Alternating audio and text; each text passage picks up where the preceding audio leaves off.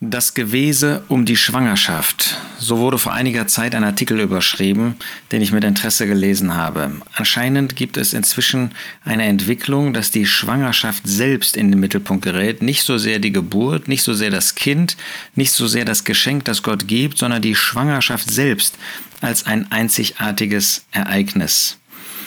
Ähm, dafür werden Hebammen benutzt, um nicht zu sagen missbraucht. Die äh, bekommen dann einen Umschlag, in den sie zum Beispiel das Geschlecht des Kindes reinschreiben ähm, sollen auf einen Zettel und dann wird das zugeklebt und dann wird das im Rahmen einer großen Party wird ähm, dann eine sogenannte Reveal Party, äh, Gender Reveal Party veranstaltet, äh, wo dann gefeiert wird, was das für ein Geschlecht ist und wie auch immer. Aber letztlich geht es dabei nicht um das Kind, sondern wird am Ende die Mutter selbst gefeiert. Wird, äh, wie äh, weltliche Menschen sagen, es wird ein Bohai gemacht um die Schwangerschaft selbst und nicht einmal um das Kind oder die, ähm, die Geburt als solche. Das heißt, die Schwangerschaft mutet zunehmend wie die Adventszeit vor Weihnachten an. Aber es wird eben nicht Weihnachten gefeiert, mal abgesehen davon, was Gottes Wort dazu sagt oder nicht sagt, sondern es wird die Schwangerschaft als solche gefeiert, verdinglicht. Es hat sich eine regelrechte Mum-Economy herausgebildet, wo natürlich auch Businessleute viel Geschäft damit machen. Ähm, letztlich geht es darum, wie kann ich den größtmöglichen Eindruck machen? Wie kann ich so viele Menschen wie möglich erreichen und selbst in den Mittelpunkt geraten? Dabei ist es interessant, was Gottes Wort über die Schwangerschaft sagt. Die Schwangerschaft gibt es ja, wie wir wissen, erst seit dem Sündenfall. Natürlich wollte Gott dem Menschen Kinder schenken, aber der Sündenfall war das, was vorher eintrat und dann durch den Sündenfall, der ja letztlich zeitlich durch Eva ausgelöst worden ist, musste Eva Folgen des Sündenfalls tragen. Und Gott sagt, 1. Mose 3, Vers 16, zu der Frau sprach er, ich werde die Mühsal deiner Schwangerschaft sehr mehren. Mit Schmerzen sollst du Kinder gebären und nach deinem Mann wird dein Verlangen sein, er aber wird über dich herrschen. Schmerzen in der Schwangerschaft, Mühsal in der Schwangerschaft. Will man dem weglaufen?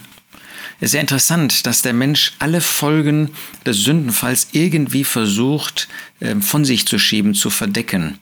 Der Mensch seit dem Sündenfall ist in der Lage zu erkennen, dass er nackt ist. Und er versucht das umzudrehen, indem er die Nacktheit als eine besondere Freiheit positioniert. Der Mann, der muss arbeiten und äh, muss im Schweiß seines Angesichts arbeiten und er versucht, diese Arbeit jetzt zu einem Mittelpunkt seines Lebens zu machen, um selber groß herauszukommen. Und ähnlich finden wir das jetzt hier im Blick auf Schwangerschaft. Die Schwangerschaft erinnert jede Frau an die Folgen des Sündenfalls und sie versucht anscheinend, oder die, der Teufel, natürlich der Feind versucht, äh, den Blick von diesen Schmerzen, von dieser Mühsal wegzurichten, äh, damit man gar nicht erinnert wird, wo kommt das eigentlich her? Denn eigentlich ist jede Schwangerschaft ein Hinweis darauf, dass die Sünde in die Welt gekommen ist. Ist es vielleicht auch so, dass man eben heute bewusst sich meint, entscheiden zu sollen, ich will halt ein, maximal zwei Kinder haben und da muss natürlich jedes Kind muss wie ein Event gefeiert werden. Das wäre früher gar nicht möglich gewesen, als Ehepaare eine ganze Anzahl von Kindern bekommen haben, ähm, als man sich eben nicht darüber ähm, ausgelassen hat, ja, was, was passt eigentlich in meine Lebensplanung, vielleicht ein Kind, vielleicht zwei Kinder.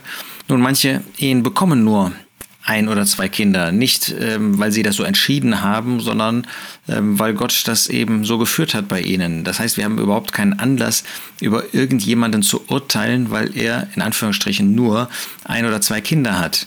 Aber der allgemeine gesellschaftliche Trend geht ja in diese Richtung, dass man maximal ein, maximal zwei Kinder hat. Und da, da ist es natürlich fast natürlich, dass man einen solchen Event dann auch feiert. In Gottes Wort wird über die Schwangerschaft selber danach nicht viel berichtet. Wie heißt es bei Sarah? Und der Herr, 1. Mose 21, Vers 1, wandte sich Sarah zu, wie er gesagt hatte, und der Herr tat Sarah, wie er geredet hatte. Und Sarah wurde schwanger und gebar Abraham einen Sohn in seinem Alter zu der bestimmten Zeit, von der Gott zu ihm geredet hatte. Die Schwangerschaft ist der Weg, um ein Kind zu bekommen, aber nicht mehr, nicht weniger. Ähnlich auch bei Hannah. Hannah hatte ja nun sehr gebetet, sehr getrauert, dass sie keine Kinder hatte, im Gegensatz zu der zweiten Frau von Elkanah Penina. Und dann hat Gott sich ihr zugewendet, hat ihr Gnade erwiesen. 1. Samuel 1, Vers 20, es geschah, als die Zeit um war, da war Hannah schwanger geworden und gebar einen Sohn. Und sie gab ihm den Namen Samuel, von Gott erbeten. Wir sehen also, da ist die Schwangerschaft überhaupt nicht der Mittelpunkt.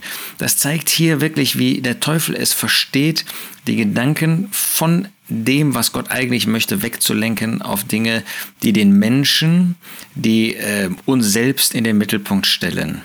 Nun, wir dürfen dankbar sein für jede Schwangerschaft und wir wollen beten für jeden, der ähm, schwanger geworden ist, weil das eine Mühe ist, eine Mühsal. Nicht jeder hat ähm, wochenlang, monatelang mit Erbrechen zu tun, übergeben zu tun, aber äh, viele eben doch und da wollen wir für sie beten. Aber wir wollen nach Gottes Gedanken handeln, wollen auch und das ist natürlich jetzt für einen Mann leicht zu sagen, wollen das, was die Folge des Sündenfalls ist, da aus Gottes Hand annehmen, uns darunter beugen, sowohl was die Frau betrifft als auch was den Mann betrifft, wollen dann aber nicht irgendwie so einen Hype um Dinge machen, die Gott nicht in den Mittelpunkt stellt, sondern wollen die Dinge aus Gottes Hand nehmen, wollen Kinder aus Gottes Hand annehmen, wollen sie schon umsorgen während dieser Zeit der Schwangerschaft, wollen für die Kinder beten, dass sie früh den Herrn Jesus als Retter annehmen, wollen als Eltern Lieder singen, christliche Lieder, dass sie schon die Atmosphäre der Liebe spüren.